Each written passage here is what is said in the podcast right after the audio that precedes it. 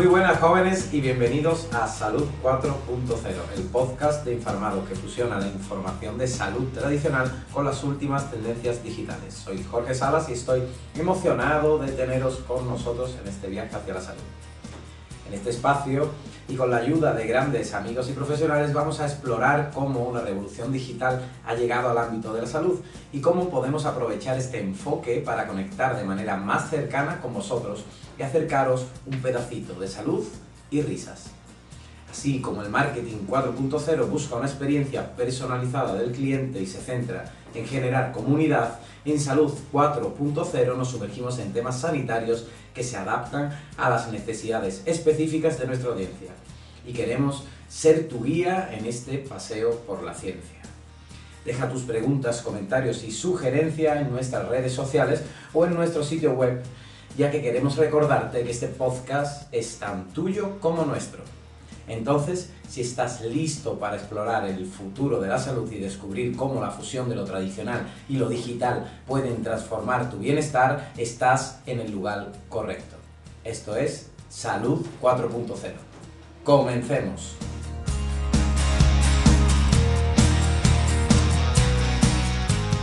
Bueno, pues en el programa de hoy cuento con todo el equipo de informados al completo que ha costado lo suyo. Y bueno, os presento en primer lugar a la doctora Belén del Río. Hola Jorge, ¿qué tal? Pues nada, muy bien, ¿y tú? Pues bien, aquí encantada de estar con los jóvenes que quieran conectarse a informados y sobre todo traer la clínica que, que tanta necesidad hay y, y, dar a conocer el mundo de la salud y, el, y del bienestar. Por Esa- supuesto que sí. Esa es la actitud, Belén, esa es la actitud. Y ahora con todos vosotros, José Manuel Otero. Muy buenas a todos, Jorge, Belén, jóvenes. ¿Qué tal? ¿Cómo estás, José Manuel? ¿Qué Eh, cuentas? bien, aquí- Liado, atareado. Nerviosito para ver si el, el podcast sale bien y, y listo y con ganas de empezar. Perfecto. Y por último, aquí a mi izquierda tenemos a Ayub Taleb. Bueno, Ayub, ¿qué te cuentas? Buenas Jorge, ¿qué tal? ¿Cómo estamos? Pues nada, muy bien, ¿tú? Bien, bien. Aquí con ganas, con nervios sobre todo, pero con ganas, con muchas ganas de empezar el podcast. Y bueno, queríamos empezar el programa sobre todo recordando un poco cuál es el leitmotiv del podcast y cómo surgió todo este proyecto y para esto José Manuel pues nos va a contar un poquito más sobre la trayectoria. Pues Jorge, eh, informados, como tú bien sabes, surge una tarde que estábamos compartiendo turno en la farmacia, una farmacia cuyo nombre no quiero recordar ahora mismo, pero ya saldrá más adelante, sobre todo si hablamos de derechos del trabajo y, y de farmacia. Pero bueno, eh, yo he tenido la suerte que siempre he tenido compañeros muy buenos y Jorge ha sido uno de ellos Muchas gracias. y con el que más he podido hablar lo mismo. Gracias. Sobre ideas, estamos aquí los dos pelote- peloteando. Para hacer una canción de Pablo Alborán. Y, y surgió la idea, no sé cómo surgió el tema, pero mm, comentábamos que era interesante pues hacer un- una divulgación, ¿no? Que muchos Ujú. pacientes vienen a la farmacia Sí, y no duda. tienen idea sobre muchos temas. Y sobre todo hay dudas muy recurrentes, ¿no? Y que parece que las farmacias este, este ámbito no lo explotan mucho. Exacto, veíamos dudas muy básicas y, y que pensábamos ambos, que lo estuvimos eh, comentando, que quizá haría falta una mayor educación a la, a la gente, ¿no? Sí. Y por qué no el farmacéutico, que es un poco el eslabón ahí entre los doctores como Belén y, y la gente, cuando no se terminan de enterar mucho del tema, eh, ¿por qué no eh, comenzar con un proyecto así? Al principio parecía que iba a ser tema Instagram o algo así. y poquita luego- cosa. Sí, sí, poquita cosa. Y luego tú, como eres un crack, llegas un día y me dices, mira, que está hecha esta página web, no sé qué, y empezamos un poco con los, con los artículos, se fueron sumando además más gente, como Ayub, Belén, otros compañeros que han contribuido con artículos, y la verdad que un proyecto que parecía, bueno, que para mi cabeza era un pequeñito, está tomando eh, un buen tamaño, la verdad, y me gusta mucho cómo va. Sí, la verdad que es algo de lo que nos podemos sentir un poco orgullosos, Vaya. aunque no sea gran cosa, pero estamos empezando yo creo que a acercarnos a, a la gente, que es lo que buscábamos. Y bueno, contad vosotros, Ayup y Belén, un poco más de vuestra experiencia con Informados, que aunque un poco caótica por ahora, Sí. porque Sí. no- o Ha- sea, ha dicen sido un poco caos, poco aprieta, pero- Un poco caos, pero bueno, se sobreentiende que compaginar lo que es el ámbito laboral con la divulgación científica, pues los comienzos suelen ser bastante, bastante complejos. Pero nada, encantado de estar aquí colaborando con Informados, ya sea a través de artículos de divulgación, de contenido en redes sociales, trabajando de forma presencial para empresas. Y, y por ahora muy bien y, ojalá que esto siga aumentando y que tengamos grandes aspiraciones y podamos conseguir revolucionar la salud, ¿no? Que creo que es lo que queremos más o menos todos los que estamos aquí presentes. Pues yo, eh, cuando Jorge me comentó sobre informados, realmente no sabía qué esperarme. Yo le dije que sí, no sabía qué esperarme realmente. Yo le dije que sí, que me parecía, que me parecía algo interesante, que sí, que lo podríamos ir viendo y poco a poco me he ido metiendo cada vez más, cada vez más embarrado, pero, pe- pero bien, bien. Seguro que yo no, no miro la página web cuando se lo comentó Jorge. Las primeras noticias. Bueno, ¿y el era- nombre cómo surgió? Pues el nombre. Pues el nombre en realidad fue porque, o sea, estaba pensando en nombres con gancho, ¿no? Y dije, bueno, tenemos que mezclar algo de farmacia, pues porque él y yo en ese momento éramos farmacéuticos, aunque ahora ha derivado a algo un poco, o sea, aunque vamos a tratar temas farmacéuticos y temas de farmacia, pero bueno, tenemos Belén, pues, que nos da esa visión, pues también de la medicina general y de cirugía sobre todo. Y bueno, pues tenemos esa visión diferente, pero en un principio pues era eso, acercar sobre todo la sanidad a la farmacia de una forma y a los pacientes de una forma cómoda, agradable y sobre todo legible, porque también mucha de la información que obtienen los pacientes en forma de prospectos, en forma de, de, bueno, Belén, tú lo sabes bien, de diagnóstico médico un poco complejo y pues no, no, no, no era, no era lo que buscábamos, pero esto ha derivado a lo que ha derivado y pensábamos que lo ideal era decir que las personas cuando entraran en nuestra web o en nuestro mundo estuvieran informadas, ¿no? Y entonces pues la idea de, esto era una mezcla entre fármacos y informarse, ¿no? Informarse. Informarse. Y eso fue un poco el, el, el leitmotiv. Y bueno, hablando de descubrimientos inesperados, como el descubrimiento de estos tres jóvenes que tengo a mi lado, un descubrimiento inesperado pero bellísimo del, del destino, eh, hoy habíamos decidido hablar de descubrimientos de la farmacología, ¿no? que empezaran con una utilidad o una indicación y acabaran con otra totalmente diferente, ¿no? El primer caso, no sé quién de vosotros quiere abordarlo. Por ejemplo, tú, Ayub, no sé si Sí. tienes, ¿has preparado algo para hoy. Algo, algo, al- algo he preparado Algo para hay. Eh, bueno, el primer descubrimiento in- inesperado sería el del ácido valproico. El de Pagine. El, el- Pagine, el de botica. El ácido valproico, para el que no lo sepa, es un fármaco que se utiliza para tratar la epilepsia, el trastorno bipolar y la migraña. Además es un fármaco realmente vendido, que José Manuel que trabaja en la botica actualmente sabrá Ahora- que, que está siempre muy demandado y hay, hay muchas faltas de Está en Sí. falta, de sí, sí. Cross, Sí. Ahora nos llama gente de toda Granada Sí, en sí. plan. Sigue ¿Os siendo el- la cabecera de cualquier psiquiatra Mm. y neurólogo. Pues el ácido valproico fue, descubrimi- fue descubierto originalmente en la década de los 60 por científicos de una empresa farmacéutica. Estos científicos, Que, pues, que, perdón, el inciso, pero la farmacéutica era Abbott, que también os sonará con las tiras reactivas de la glucosa, que siempre son ellos, vamos, son los Sí, reyes de, los dispositivos para glucosa. Sí. Vale, Eh, pues estos científicos estaban investigando nuevos tratamientos para la cirrosis hepática. Cuando, descubrí, cuando descubrieron que el ácido valproico pues, tenía efecto anticonvulsivo. Y a partir de los 70 comenzaron a investigar como tratamiento para la epilepsia. Eh, com- perdón, comenzaron a investigar al ácido valproico como tratamiento de la epilepsia. Y los estudios clínicos demostraron que el ácido valproico era eficaz para controlar convulsiones en niños y en adultos. Sí, claro, que como era anticonvulsivante, pues eh, imagino que los efectos que tendría a nivel, a nivel del sistema nervioso central, pues limitarían mucho lo- los signos de la, de la Claro. ¿no? Imagino. Sí. Pues Jorge, estos descubrimientos demuestran que la investigación científica a menudo puede conducir a resultados inesperados. Vaya. También en el ámbito médico también se utiliza muchísimo como analgésico, sobre todo en, en momentos en los que el paciente tiene una crisis eh, convulsiva muy, muy, muy importante, se utiliza principalmente como analgésico acompañado de otro anticonvulsivo para que su efecto sea mucho mayor. Y la verdad que es muy interesante, este fármaco sigue siendo uno de los reyes, Sí, suele ser. de la es, clínica. los reyes de la eh. clínica, no Como en el hospital no haya, no haya ácido valproico, Sí, sí. tiemblan, los A enfermeros ver, tiemblan. Que uno, es verdad que es una de las faltas más recurrentes, o sea que es que es uno de los fármacos más demandados y con menos tirada en, en industria. También es cierto que tiene muchísimos años, entonces se recurre a él por su gran eficacia, por Claro, supuesto. claro. Y bueno, a ver, el siguiente, José Manuel, cuéntanos algo, un descubrimiento inesperado. Yo os cuento uno que trae un poco por partida doble, ¿no? Porque, por ejemplo, en, en los años 50, ahora aquí os sonará también la, la empresa Pfizer, eh, estaba investigando con minoxidilo, pero para Sí. úlceras en, en animales, en perros.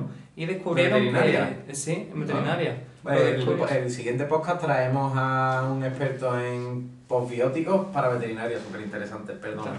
inciso. o sea, perfecto. Y, y descubrieron que, era, que tenía carácter antihipertensivo también. Pero no solo eso, descubrieron que le crecía el vello corporal. Entonces, a partir de los 80 se, empe- se empezó a utilizar, pero por vía tópica, Hmm. para no actuar en la mayoría de gente que tuviese no modificar la tensión. Sí. Y, y empezaron a utilizarlo para eso, para problemas capilares, y a día de hoy es de uno de los Ah. más utilizados en, en tema de alopecia androgénica. De hecho, no sé, ya Belén nos corregirá si no es así, pero en eh, tratamiento post-trasplante capilar actual, ¿no? Típico, También. nos vamos a Turquía, acaba en un minoxidil diario de por vida. Diario de por vida. Es más, uno de los principales inconvenientes que suele surgir tras un trasplante capilar es no usar este fármaco, cosa que el- no se puede utilizar en, en Turquía. En Turquía está prohibido utilizarlo. Minoxidil. ¿Por qué? ¿Por qué? ¿Lo sabes? Porque la agencia de medicamentos turca no lo permite. Oh, pues, no, bueno. no sabría comentaros el motivo de por qué no, no está permitido, pero no, Y no se puede Y emplear. después del trasplante, ¿qué haces? Volverte a tu casa, volverte a tu casa con media cabeza ya hecha polvo para Y que aquí en España te traten, por Pues, supuesto. O sea que los de Turquía tienen que venir a España por minoxidil. Eh, Exactamente, sí, La sí, economía sí. es cíclica, ¿eh? Yo- Creo, y- creo que tiene que ver algo por- con el precio. Sobre- Creo que tiene que ver, en el próximo podcast no aseguro. información acerca de, de- sí, pero ya os digo que, que es muy curioso porque hay muchísimos fármacos que en Turquía no se pueden utilizar y que son imprescindibles, por ejemplo, para una liposucción, que Mm. la medicina estética está a la orden del día allí Claro, y eso... y, y no hay ni antibióticos ni hay muchísimas cosas que, que, Oh, que provocan la mayoría de, de, los efectos, de los efectos adversos y secundarios que hay Sí, sí. por este te- tipo de, de situación. No tenía ni idea, ¿eh? Tampoco, Qué, sí. qué- qué curioso. No vayáis a Turquía. Bueno, ya en España creo que están bastante más económicos los precios, ¿no? Sí, de las clínicas de trasplante capilar. Yo tengo algunos familiares que... José, Manuel me hace signos. No, no, Manuel, ya tocará, ya tocará, ya, ya llegará, ya llegará. Que, bueno, el siguiente, bueno, yo había estado leyendo de muchos, ¿no? Pero porque, bueno, me- también me habéis pasado vosotros vuestras propuestas y, y también pues, he conocido esas. Pero a mí uno que me, que me interesaba mucho era el tamoxifeno, ¿no? Pues porque hace poco fue el Día de, Mundial del Cáncer de Mama y el tamoxifeno es un fármaco que actúa sobre el receptor de estrógeno selectivo, sobre este receptor, y entonces actúa destruyendo aquellas células, eh, cáncer- eh, aquellas células carcinógenas, ¿no? Del cáncer de mama. Y el tamoxifeno pues, fue descubierto originalmente por una empresa farmacéutica, ICI, y estos científicos investigaban nuevos insecticidas. O sea, imaginaros cómo de investigar nuevos insecticidas pasamos a tener un fármaco eh, Contra el cáncer de contra mama. el cáncer de mama. Es alucinante, ¿no? Muy Eh, curioso, sí. o sea, son, son de estas, de estos como suena un poco a disparate, ¿no? Como de, o incluso un poco como a metáfora, de cómo de Sí. fuerte, ¿no? Es el cáncer, que un insecticida que es capaz de matar a un perro. Vaya. ¿no? Entonces se está investigando para matar. O sea, me parece alucinante. Y bueno, esto Bueno.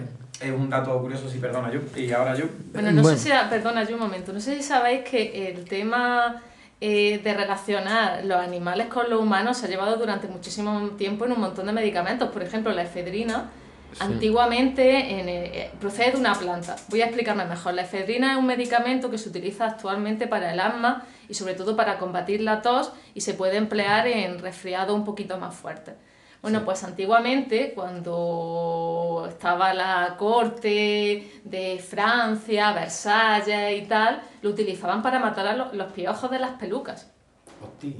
Porque la efedrina procede Oh. de una planta y esa planta la conocían ya desde, desde los antiguos egipcios y desde, eh, desde esa época hasta en la actualidad siempre se ha utilizado para matar piojos. Y mi se pregunta- puede emplear todavía para eso, ¿eh? Sí, pe- Sí. pe- perdóname. O sea, mi pregunta es: ¿cómo? O sea, ¿de qué estaban hechas esas pelucas? ¿No? Porque para los piojos sobrevivan dentro de una peluca, que suele ser algo artificial, o estaban Claro, hechos de cuero sí, sí. cabelludo normal.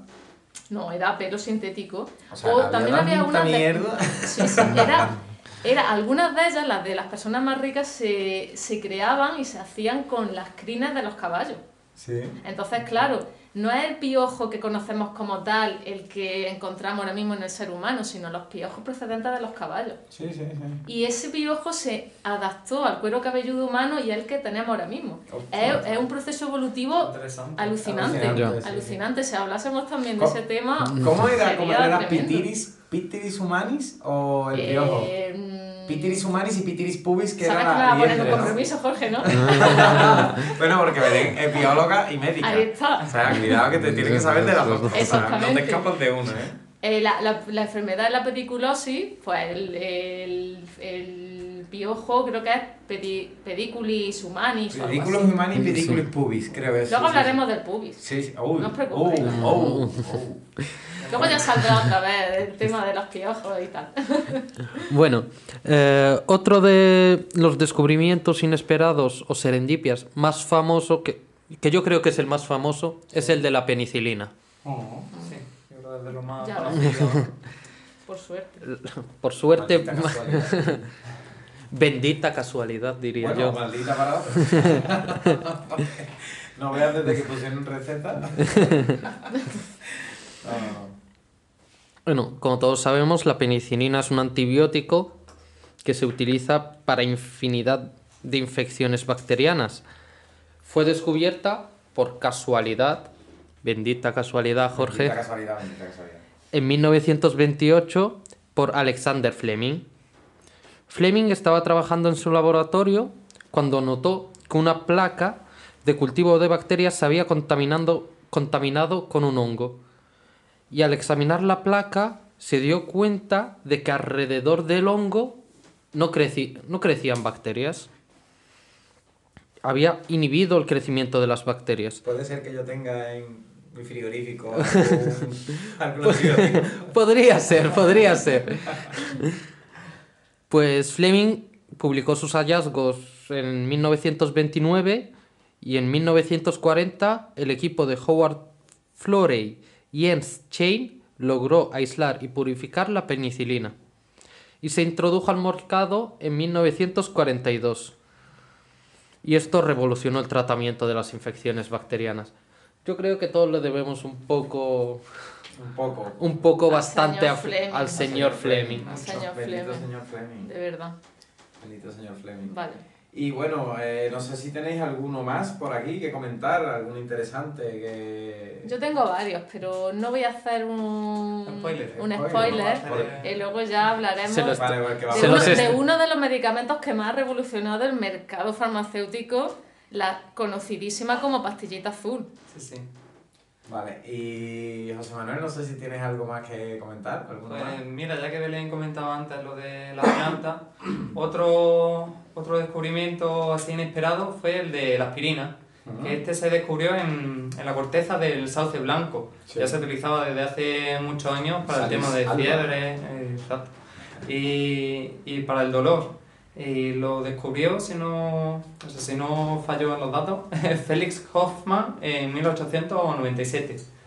Y lo descubrió por casualidad también. Y desde ahí hasta ahora es uno de los más utilizados también. Sí, bueno, eh, yo de la aspirina tengo algo que aportar porque, mm, o sea, tengo entendido hace poco vi un documental curioso, no sé si fue en Netflix o en Prime, no sé dónde, pero era un documental realmente curioso sobre medicamentos, un poco de descubrimientos inesperados, pero no, no del todo.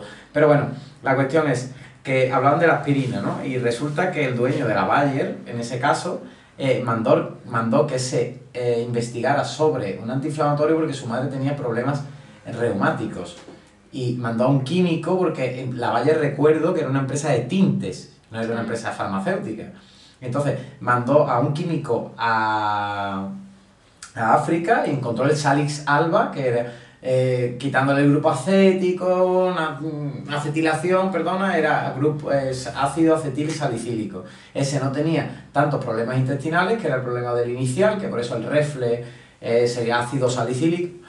Y mm, tras esto, mm, el, la Bayer se quedó con todos los derechos del químico y no le otorgó jamás eh, Nada de nada. la- el honor o la autoridad que le corresponde por esa, por esa invención. O sea, eh, eh, creo que es realmente, realmente duro. Bueno, es que de la, de- de la incluso, vale. incluso hemos hablado antes de la penicilina, pero es que la aspirina también ha salvado un montón de vidas.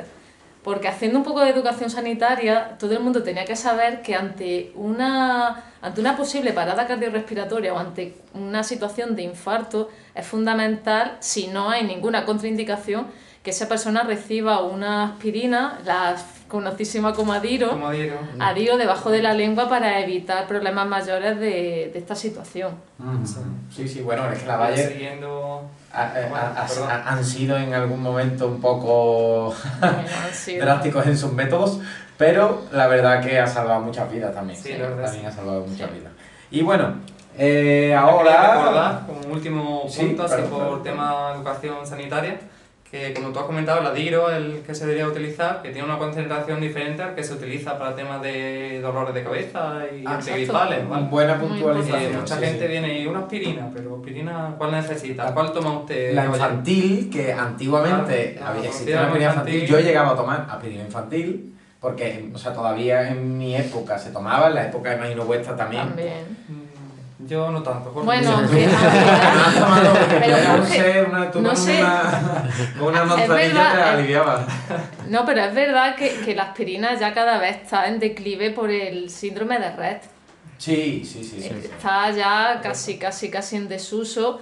Que yo siempre recomiendo a los pacientes que al menos el adiro lo tuvieran en casa por lo que pudiera suceder, o incluso que lo llevaran en la cartera o en cualquier, en el bolsillo, lo que sea, porque nunca se sabe lo que puede suceder. Eh, el- Es una pena, es una pena de yo, y, y esto va por tu sector, ¿no? Es el, el- el sector de los médicos, nosotros que trabajamos en la farmacia, ¿no? Hemos estado, pues eso, dispensando. Nos han venido muchos médicos con recetas para ellos mismos Sí. de, de un adiro y, le, y yo le pregunto, pero tú tomas adiro si eres muy joven, ¿no? Y me decía a lo mejor, pues sí, me tomo uno al mes o me tomo uno a la semana y pues, con esto me aseguro como es un, como un seguro cardiovascular, ¿no? Es como invertir en salud cardiovascular. Sí, invertimos mucho en salud. invertimos mucho. Después los cubatas... bueno, entran mejor. Y bueno, eh, ahora venimos con la siguiente sección, que es la mano de nuestro compañero Ayub Taleb, que nos va a presentar algunas noticias de interés y os dejo con él. Bueno, en esta sección vamos a tratar un poco de temas de actualidad, ¿no? Vamos a hablar de noticias que han salido últimamente y pensa y veremos lo que pensáis. Vale, ahí va la primera. La Agencia, de- Agencia Española de Seguridad Alimentaria y Nutrición ha emitido una alerta por la presencia de Listeria monocitógenes un- una bacteria que puede causar una infección grave en productos cárnicos procedentes de España. Además, es nosotros que estamos aquí en Granada, es de una empresa local de aquí. Y yo me pregunto, ¿cómo es posible que haya podido pasar? ¿No han tenido controles? ¿Se les ha ido...? Principalmente por la higiene. Siempre las máquinas que se utilizan para, para preparar especialmente los embutidos, que son los alimentos que más probabilidad tienen de, de desarrollar listeria, hay que tener una higiene y una esterilización muy ardua y muy, y muy completa, de manera frecuente, si, si puede ser diaria, muchísimo mejor. Entonces, bueno, principalmente todos los problemas que hay con la, con la proliferación de bacterias en el, en el sector de la alimentación es por mala higiene de las empresas. Y también, sobre todo, porque no se realizan las inspecciones sanitarias que deberían de, de hacerse. Pero este, este tipo de situaciones mm, tienen una repercusión sanitaria muy grande y se podrían aliviar de una forma sencillísima utilizando un desinfectante adecuado o esterilizando de forma correcta las instalaciones. Sí, pero es que siempre, o sea, estos temas son temas muy complejos porque mm, también tenemos un, ahora mismo tenemos una cantidad de impuestos, ¿no? Los negocios asumen una cantidad de gastos, creo, que, que son que les hace a llevar recortes que para ellos son lícitos e inteligentes y no son nada éticos, ¿no? Por supuesto. Entonces, o sea, yo me acuerdo perfectamente, siempre tendré una anécdota con mi madre eh, en un bar cerca de casa, no voy a decir qué bar, en mi pueblo. Ni qué pueblo. bar, ni qué pueblo, ni qué pueblo. Y bueno, en este bar eh, mi madre eh, pidió una tortilla de patata y con la misma valleta que habían bar, o sea, limpiado toda la barra, limpiaron su plato. Y le pusieron encima el trozo de tortilla de patata. Mi madre automáticamente, porque mi madre, eh, eh, o sea, Es tu madre. mi madre se viste por los pies, ¿no? Porque se viste por los pies porque es una tía muy, muy sincera y muy, muy directa. Y le dijo, oye, pero acabo de ver que acabas de barrer toda la, valle- toda la barra del bar con la la valleta misma que has limpiado mi plato y has puesto esto, te lo tomas tú". Sí, pero, pero Jorge, una cosita. Eh, sí es verdad que, que, los, que, los, que los negocios tienen muchos gastos y tal. Mm. Pero vamos a poner el ejemplo de hace unos años de una empresa también andaluza que sufrió lo mismo. Hubo un brote de Sí. listeria y provocó varias muertes, Muertes. y muchos afectados. ¿Qué pasa ahora con esa empresa? Los dueños en la cárcel, los 200 trabajadores en la calle y las instalaciones cerradas. ¿Te merece la pena ahorrar en, No, no, en algo claro. que, que realmente Te- va a suponer un perjuicio, ya no solamente en, el- en, el- en la salud de, tu- de tus clientes, sino también en ti mismo y en tus trabajadores? Sí, sí, no, por eso digo que a nivel, que a nivel, que creo que es un, o sea, creo que es una pérdida de perspectiva.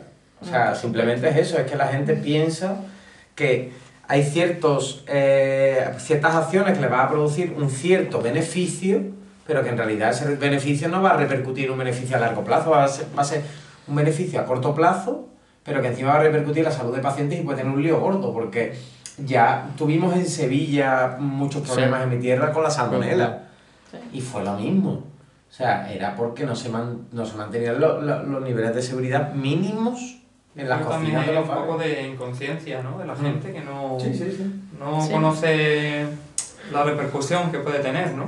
No, pero según parece, en este, en este caso en particular, se dice, según comentan las malas lenguas, que, se, eh, que en la propia empresa se sabía que había algo. Sí. Bueno, se supone que la Junta de Andalucía cerró las instalaciones en julio Sí. y ellos siguieron comercializando Exacto. los productos que se habían, que se habían elaborado previamente a ese cierre. Que Porque el cierre no era con efecto retroactivo. No, era con Con efecto efecto actual. actual. O sea, Lo que pasa es que los ellos lotes que tuvieran antes de la fecha sí podían Claro, seguir sirviéndolo hasta fin de stock. trabajaban. no deberían de trabajaban seguir sirviéndolo. Madre Yo mía. que no entiendo los controles ahí, ¿no? Cómo esos lotes no lo, no lo vigilan más. Tres meses después se han retirado los lotes. Pues joder. Sí, la verdad que Y fue una empresa granadina, ¿sabéis de dónde? Sí, de Vamos a no nombrar empresas, ¿no? vamos a evitarnos. Vamos a empezar. eh, eh, en nuestro primer podcast vamos a evitarnos denuncias. Vale, vale, vale, vale. Yo quería comentar también que hace poco pasó, o sea, no con una bacteria tan, tan sonada, ¿no? Pero en, en farmacia hemos tenido este problema con, con un medicamento, con hierro, con, con Ferflex. Ah, sí. Ujú. Sí. Ah, no lo sabía. Hubo sobrecrecimiento de bacterias, sí, Vale. y han tenido que quitar unos cuantos lotes y hemos estado una temporada con el medicamento en falta. Han descansado los cajones. Vaya. Sí, han descansado. Pero eso que, que aunque se, se tenga mucho control, son cosas yo creo que al final pueden pasar. Bueno, yo, eh, o sea... A ver, el error puede ocurrir. El error puede ocurrir. está, claro. eh, y hay cosas que pueden pasar. Pero lo que no puede pasar es que se sepa, que se siga comercializando, que... Claro. A ver, yo siempre recuerdo que eso nos tocó a ti y a mí en el mismo mostrador también, compartiendo el mostrador, eh, fue lo del el omeprazol infantil. Ah, Escribimos un artículo sobre ello en Informado. sí. Del omeprazol infantil Sí, sí. que, produzco, que produjo tricosis sí, en, en niños. O sea, qué cosa tan alucinante. La gente, o sea, hubo mucha gente que dejó de ir a las farmacias a comprar porque llevaba, se habían equivocado desde la empresa china que mandaba Era India, creo. o India, O India. que mandaba, sí es verdad, era India. India que mandaba, de aquí un beso a- al gobierno chino. Eh, entonces, pues mandaba, eh, mandó el, el principio activo en un lote equivocado, en un- Sí. o sea, lo, lo envasaron en, en el, en el bot equivocado y llegó a Málaga y en Málaga se producían todos esos casos de tricosis que teníamos los bebés hombres lobos, o sea, es algo... Jorge, eso te iba a decir. Explica lo que es tricosis. Bueno, la tricosis, eh, bueno, a lo mejor Belén lo sabe explicar bien o ha tenido algún caso, pero bueno, la tricosis, a grosso modo en este caso fue un exceso de minoxidil ingerido vía oral por equivocación, porque se estaban envasando homeoprazol, ¿no? Eh, vía oral, porque se suele dar en jarabe a los pequeños, y, y se les estaba envasando minoxidil en vez de omeprazol. Entonces, el, pro- el problema, pues lo que han explicado antes, un, un exceso de vasoestimulación, eh, una vasodilatación del folículo y empieza a crecer pelo donde el niño no tenía que tener pelo. O sea, que si pues, pondremos imágenes o dejaremos algún enlace de las imágenes, pero son alucinantes. Y el problema fue, pues ese, un, un, un mal envasado, pero no fue un mal hacer de la farmacia, porque las farmacias al final no tienen un volumen de fórmulas magistrales como para tener un error de ese tipo, sino que si viene el principio activo equivocado, pues... Jorge, ¿y las señoras que venían a la farmacia diciendo yo no quiero el omeprazol? Ah, que sí, eso... sí, bueno, eso que- también lo ha vivido José Manuel, creo, lo de yo no quiero el omeprazol, que el omeprazol sale pelo. Ah. O sea. Sí, sí, sí. pasó de ser, o sea, de pancol minoxidil durante unos meses hasta que vieron que no, pues bueno, que, que la úlcera continuaba y el pelo no Pero no crecía. sé si sabéis que el pelo que crece no es como el natural humano. Es ¿Cómo? el pelo que, que tienen los animales, los mamíferos, es el pelo que se, que se desarrolla con esta, con esta enfermedad. Bueno, a ver, el pelo. Yo lo que. Sí, hasta lo más que se bello. sabe del minoxidil es que puede salir hirsutismo. Eso sí, ¿no? Te puede salir vello, a las mujeres sobre todo vello en la cara, por eso al minoxidil normalmente se le meten, eh, no me acuerdo cuál era, mm, pero un- una hormona femenina también se le mete normalmente. Y lo que puede producir es o hirsutismo o eh, un crecimiento del cabello, pero lo que hace es alargar la fase telógena, es decir, que el- tarde más tiempo en caerse. Pero el pelo es verdad que no tiene por qué ser de una consistencia, porque si tu folículo ya tiene una consistencia pobre, el pelo no va a crecer Claro. como el primer día, no va a ser como de bebé. Claro. Pero bueno, eso. Y bueno, eh, Bueno. siguiente noticia. Otra noticia que quería comentar. A partir del 1 de noviembre se ha empezado a comercializar... No, a comercializar no. Perdón. me, me he quedado. Eh, a partir del 1 de noviembre... Se eh, ha aprobado. No, ¿se ha aprobado o no? Eh, ha llegado a España la vacuna contra el colesterol. Bueno, sí, se, se aprobó por la EMA, por la Unión Europea. No, estaba aprobada, pero lo que pasó fue que empezó a ser eh, en plan a... Que llegó a España y se aprobó. La MPS dio la aprobación, pero todavía no está financiada. es lo Eh, no, llegó, llegó a estar financiada. A partir del 1 de noviembre se financia. Ah, a partir del 1 de noviembre se financia. Wow. Sí. Y, y- y bueno, eh, ¿esta vacuna qué es? Eh, ¿Nos va a curar el colesterol? Vamos a dejar las famosas estatinas que traen Uh. a Estados Unidos de cabeza. que Se hunde, se hunde la, la farmacéutica. Muchas pacientes están dejando de tomarlas. No, Jorge, para nada. Primero, esta vacuna no, es, no está recomendada para todo el mundo. Sí. Está recomendada para personas mayores de 65 años con problemas de colesterol, el colesterol malo que se le dice, El LDL. Sí. el LDL, ¿no? Y está recomendada para estas personas, pero no dejarán de tomar estatina. Lo que hace esta vacuna es... Bueno, no dejarán. No, no debe- debe- no no debe- deberían de dejar de tomar. ya conozco a varios pacientes que están dejando las estatinas Sí, sí, solo por lo que estáis escuchando, ¿eh? Porque es bastante... Esta vacuna lo que hace no es que te cura la enfermedad, sino que te regula el colesterol. Que puedas, tienes que seguir tomando tus estatinas Sí. y esta vacuna te lo regula y hace que el colesterol malo... Sí, sería como un Ozempic. Sí. Con la glucosa, ¿no? Que lo que hace Sí. es evitar como pico de glucosa. Eh, evita... Y te lo eh, regula y te lo mantiene estable, alrededor de los 100... Sí, sí, sí, sí. Vale, vale. Sí, sí, del valor normal, ¿no? Del valor normal. Pues mm, muy interesante esto. Y... Una, una cosa curiosa Sí. de esta vacuna, de cómo se llegó a descubrir la vacuna. A mí me pareció curiosa. Porque eh, había una familia en Francia, ¿Mm? Había una familia en Francia Sí. que, que tenían un gen, ¿Francia del sur o del norte? hasta ahí, Hasta ahí se puede leer. hasta hasta ahí, hasta ahí. Hombre, los del sur me han dicho que eran el flamenco. Bueno, había una familia en Francia que tenían un G, el PCSK9, Sí, bonito, No. ¿eh? Sí, me encanta. Es uno de mis Eh, eh, genes preferidos. No sé si el vuestro. ¿Tenéis alguno que que tenían un- una alteración en este gen y hacía que toda la familia tuviese colesterol, pero a niveles insostenibles. De hecho, varios, varios integrantes de la familia murieron. Yo creo que tengo el PCSK10, que es el que te da colesterol pesando 63 Pesando kilos. 63. Ese, ese es el mío.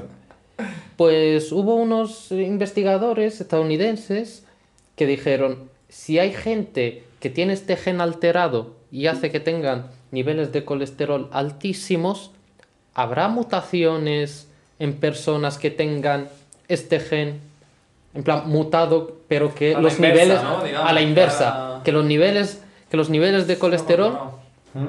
fuesen bajísimos? Sí. Y encontraron a una muchacha que era profesora de yoga, que lo tenía, que vivía con unos niveles de 15 miligramos por, Oh, joder. por decir, en plan, niveles bajísimos, sostenido. Porque en- encontraba a varias personas, pero solo tenían la mutación en uno de los alelos de, del gen. Y necesitaban a personas en los dos alelos. Encontraron a esta muchacha y dijeron a ver si va a ser un caso raro, no sé qué. Al mismo tiempo encontraron a otra persona en Sudáfrica que también tenía el mismo, la misma mutación del gen y hacía que viviese que viviese con, nivel- con niveles bajísimos. Y a partir de ahí pues empezaron a investigar, sacaron el gen, en plan la proteína desarrolla Sí. y desarrollaron el medicamento. Claro, que dice, oh, joder. Eh, Bueno, todo esto pues de, de la genómica, ¿no? O sea, está siendo alucinante todo esto. Y yo creo que es el futuro. El futuro. El Es el futuro, sí. futuro. Todo esto de, la la, medicina, vacuna, la medicina personalizada y, y este, este tipo de cosas. Y bueno, no sé si tenéis algún descubrimiento más o bueno, alguna noticia. Claro ¿Alguna sí. noticia más? Alguna noticia más creo que sí hay. Bueno, otra noticia que me ha parecido que me ha parecido interesante es combatir la La que... Me está dando mucho la frío, le, le estoy dando emoción. Es que esta, esta Es que a mí me- comentó en privado y es realmente A mí me sorprendió. interesante, cuanto menos. Combatir la alergia de los gatos con huevos. ¿Con? Huevos. Repi- Repite, repítelo, repítelo, repítelo. Ah, de- diciéndolo así, en plan, parece un poco como... Sí. No sé qué, qué esto- de pensamiento tomar ahora mismo. Te, tiro- te tiro huevo y de tener gato, ¿no? Voy a echarle huevo, voy a tener un gato, un. No, no, No. no, pues eh, eh, es súper interesante. O sea, hay A una ver. relación, ¿no? O sea, Sí. vo- voy a contar lo que me suena de la noticia. Hay una relación, parece ser, entre la ingesta de huevos que han estado en contacto con gatos y el tratamiento de la alergia a los gatos en concreto. Creo. que Vale. llevan por ahí los- Claro. A ver, la alergia de gatos viene producida por una proteína, la FEL-D1. Ujú. No. Me Y- gusta más la PSCK9, pero bueno, a ver. La- Pero no está mal. tampoco. La FEL-D1. esta, esta proteína no viene del pelo de los gatos, sino que está en la piel. En la piel y, en la, y en la saliva de los gatos. Y eso es lo que nos produce alergia a gatos. Pues se ha comprobado que gallinas que están en contacto con los gatos, gallinas que están en contacto con gatos, pues desarrollan un anticuerpo que es el antifel 1 y ese anticuerpo pues lo pasan a los huevos y si tú consumes estos huevos pues tienes el anticuerpo antifel 1 que bloquea la proteína FEL D1 e imposibilita que se, que se una a la inmunoglobulina E, produciendo así, en plan, pro- eh, impidiendo desencadenar una respuesta alérgica. Pero Entonces se cumple bloquea- el refrán de cuando serás padre comerás Claro, huevo. comerás huevo. ¿No? Pero hay muchas alergias alimentarias que se está recurriendo a esta finalidad, Sí. a exponer al paciente al propio alérgeno para que su cuerpo se vaya acostumbrando a, a- a- a consumirlo y que, y que pueda, en definitiva, recuperarse casi de la alergia. Pero a mí este método me ha dejado loco. Sí, sí, Sí, sí. Sí, a mí también, yo cuando lo vi dije, esto no puede ser verdad. Y, y empecé a buscar y sí. Y de hecho se están comercializando huevos de gallina que han estado, que las gallinas han estado viviendo con Ya gatos. veremos, Tú ya hablas de oídas, ¿no? ya Eh, veremos. Yo de, de oídas, de lo que me han dicho. Vamos a ver la farmacia vendiendo huevos. Hay que buscar un código nuevo para las gallinas. Gallinas de campo, gallinas. A ver, código, las el código ATC, el código ATC que le, que le ponéis, que le, que le ponéis a los huevos. ¿eh? Empezamos a criar las gallinas con seres diferentes. Gallinas con avispas. A, a ver dónde los metéis, a ver dónde, en qué cajón los metéis en la Es muy, loco eso. ¿eh? Anda ya que crían Sí, las, sí, a mí- gallinas, las gallinas con medusas. A mí me ha sorprendido bastante. Tienen que ser gallinas turcas. Con los huevos. Pues qué increíble. Ay, qué bueno. Pero escucha, mm, se Sí. sabe, o sea, el 100% de esos huevos llevan. O sea, esto estaba muy pillado con pinzas, ¿no? Muy pillado con pinzas, pero Ya hay estudios, ¿no? Ah, Ya ya- hay ya hay- estudios, ya hay estudios había con pinzas. Pero, a ver, hay el porcentaje de, Claro, de iba yo. huevos que tiene el antigen FEL de 1, pues no lo sé, no lo sabré. A ver, Claro, eh, estamos hablando cuánto Claro. tiempo dura. Pero esto, este tipo de, inve- de investigaciones llevan muchos años. Claro, no sé claro, si habréis escuchado hablar que hace unos años surgió la idea de tratar a la alergia de, hacia el pelo de los perros con las heces de los propios perros. Sí, bueno, Que había crema incluso. eh, Crema de heces de perros. Sí. En el siguiente podcast viene Menos Javier Blanco Blanco, ¿no? que él es especialista en probióticos, posbióticos y prebióticos. En este caso, ahora mismo está haciendo investigación y doctorado en posbióticos.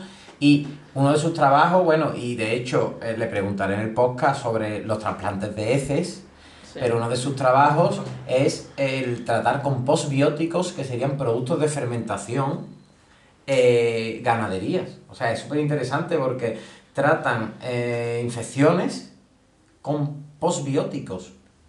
O sea, Sí. interesantísimo. Hay una, perdona no lo que te perder, corte. perdón. Hay una hay una aldea en Madagascar que todas las enfermedades las tratan, bueno, todas las que conocen ellos, por supuesto, las tratan con heces humanas. Con Y todas. las dejan, y las dejan fermentar X tiempo y le añaden una serie de plantas para hacer medicamentos, entre comillas, de forma tópica y de manera oral. Imaginaros el o sea, panorama. o sea, que. La hierven Una y caries. se hacen, se hacen jarabes. Se hacen jarabes de heces. una caries. Luego se queja aquí la gente, es que me sabe mucho a menta. Oye, Sí, sí. Y bueno, eh, ahora tras esto, que bueno, ha sido estas noticias divertidas y sobre todo la del huevo, antes, el huevo, la gallina. O la alergia de gato.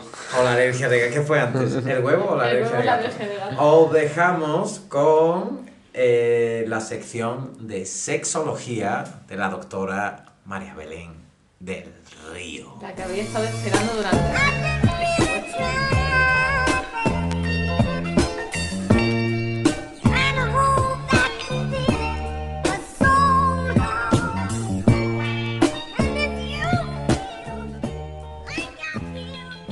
Yo quiero preguntar una cosa. No sé si sabéis que existe una mayor probabilidad de morir entre las 5 y las 6 de la madrugada. ¿Cómo, cómo, cómo, cómo, cómo, cómo, cómo? Entre las 5. Existe una mayor probabilidad de morir entre las 5 y las 6 de la mañana. Pero porque sales de la MAE, güey. Bueno, también, también. Sales de, de- del after y bueno. Pero desde un punto de vista biológico se debe a un aumento muy excesivo de adrenalina. Vale. También sabéis, o si no lo sabéis, os lo digo, que no se recomienda practicar sexo entre las 4 de la madrugada y las 7 de la mañana. Principalmente ¿Por este pico de adrenalina Porque llega tarde a los churros. Ahí está, también. Aparte de ello, por este pico de adrenalina que puede favorecer la posibilidad de que haya algún evento cardíaco. Sí. Pues a raíz de todo esto hay un conocidísimo, o por lo menos, espero que sea conocidísimo, síndrome que se llama el síndrome de las pelotas azules. Que ahora me diréis que no lo conoceréis y ya No. eh, el famosísimo se me No. caerá. A ver, Sí, espérate, el- el- yo el de conozco el de las pelotas hinchadas. Que Sí. No sé si es el mismo de las. Será el mismo. Vale, Tiene que ser el mismo, van por ahí los tiros. Este ¿no? es el nombre común que se le da a la hipertensión del epidídimo. El epidídimo es un, es un conducto muy pequeñito que transcurre desde los testículos hasta la uretra y es el encargado de llevar los espermas a la uretra por donde van a salir mediante la eyaculación. Y, entre medias entonces está la próstata. Claro, exactamente. Está Aquí la no próstata. ningún papel. Aquí nada. Nada. Aquí la nada. está libre. joder. Bueno, pues cuando hay una sobreexcitación sexual por parte del hombre y no se cumple con la expectativa, es decir, si el hombre no llega al orgasmo, esa excitación se puede convertir en una tensión excesiva del epidídimo que provoque un dolor intensísimo en los testículos. Hostia. Es, es el típico. El típico dolor calentón, o sea, el típico calentón. El dolor de Exactamente. calentón es real. Real, Es real. completamente. O sea, es fisiológico. Eso, no es, eso no es un invento algo. masculino, es No es. real. ¿Ves? Y está No. científicamente demostrado No fingimos. que es por un aumento en la tensión del, del pequeño tubito que permite que el hombre llegue a, a la eyaculación. Oh. Si esto se mantiene durante mucho tiempo, puede provocar eh, esterilidad en, eh, en la persona que lo padece, en el, en el hombre que lo está sufriendo. Sí. De ahí que siempre se recomiende que tras una excitación el hombre llegue al orgasmo. Oh, independientemente Tras una de que excitación, sea. una eyaculación, ¿no? Claro, independientemente de que sea de manera Artificial. compartida o manual. O manual. Automática. Ahora, este síndrome, a ver, generalmente si vosotros buscáis el nombre en internet o en Doctor Google, que es donde Sí. vais todo el mundo, ahora Sí. mismo estará todo el mundo buscando el síndrome de las pelotas azules, Voy a probar a buscarlo. os dirá, os dirá que no conlleva ningún riesgo para el, para el hombre en este caso. Bueno, pues eso no es así. Esta situación puede derivar en dolor crónico de los testículos, puede derivar en una eyaculación precoz, puede derivar en una imposibilidad de, de mantener la erección durante las prácticas sexuales y aparte que... el tipo. Ahí está, ahí está. Y perder, por supuesto, la, la virilidad o por lo menos la... el- eso lo podéis saber mejor que yo. El hecho de decir... Bueno, yo no mm, yo puedo aguantar... no sé de lo Sí, que sí. habla. Yo puedo aguantar durante X tiempo o Sí. yo puedo mantener o, mm, ocho relaciones sexuales en una misma noche. Todas ellas cumpliendo como buen señor. Y hilando el tema de mantener relaciones. No, no, no, perdón, perdón. Sigue, perdón, perdón. Yo os dejo, yo os dejo que, que comentéis. Iba a hacer una pregunta a los broncanos, pero no, no, no. Bueno, pues este síndrome se conoce hace ya muchísimos años, es más, ha provocado muchas muertes, aunque parezca que no, las provoca. Porque al igual que el epidídimo puede sufrir una hipertensión que provoque dolor eh, en los huevos, hablando mal, también eso puede derivar en una parada cardiorrespiratoria. Uh. De ahí que no se recomiende muchas veces mantener relaciones sexuales durante la madrugada, porque si ya añadimos el riesgo de que hay más posibilidad de sufrir un infarto a la situación de que te duelan los huevos, te provoque también dolor ahí abajo, pues puede derivar en una, en una situación muy compleja. Desde Informados queremos mandar un mensaje a todos esos chicos que a las 6 de la mañana, todos de copas con Red Bull, salen de la discoteca y quieren intentarlo. Pues, pues que no, no lo intentéis porque ya sabéis que el epidídimo está ahí. Está ahí, está ahí, y puede sufrir. bueno, puede Es sufrir, puede sufrir. Bueno, pues este, estos Pfizer, como siempre, porque siempre está ahí, lo supo y lo que pretendía era conseguir un remedio para que los hombres no llegaran a excitarse tanto como para que no pudieran sufrir este síndrome. Sí. Y de esas investigaciones, aparte de muchas otras cosas, surgió la Viagra. Por eso, se- por eso es una pastilla azul. Bueno, es, Porque- es un descubrimiento inesperado también, Ahí ¿no? está, por La supuesto. Viagra, en realidad. Por supuesto, porque luego en realidad la Viagra se utiliza para muchos fines, menos para este, para evitar la, la excitación sexual o para evitar el incremento muy abusivo de la excitación. Y de ahí que, se, que sea una pastillita azul. Porque en honor a las primeras investigaciones de esta, de esta pastillita, pues le quisieron, le quisieron poner ese, ese color. Wow. Ah, que, que- que lo del color no lo sabía, la verdad. Sí sabía que eso, pues sabía lo de la investigación y el problema que hubo, ¿no? Que al final derivó en otras indicaciones, pero no tenía ni idea del color.